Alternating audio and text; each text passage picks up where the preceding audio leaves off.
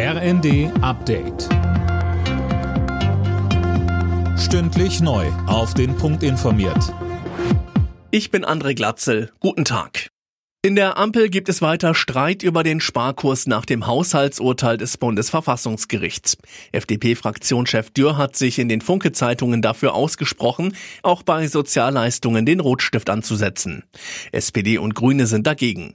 Die Union ist dafür, beim Bürgergeld anzusetzen. Gitta Konnemann, die Vorsitzende der Mittelstands- und Wirtschaftsunion, sagte im ersten. Wir haben zwei Millionen offene Stellen in Deutschland. Wir haben fünf gut fünf Millionen Bürgergeldempfänger, davon 3,9 Millionen Arbeitsfähige.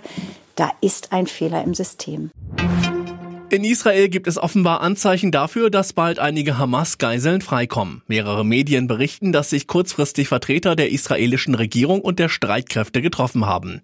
Teil des Deals mit der Terrororganisation Hamas ist auch eine mehrtägige Feuerpause. Nach dem Auftritt eines Taliban-Funktionärs in einer Kölner Moschee hat Bundesinnenministerin Faeser erneut Aufklärung gefordert. Allen voran vom türkisch-islamischen Verband DITIB, zu dem die Moschee gehört.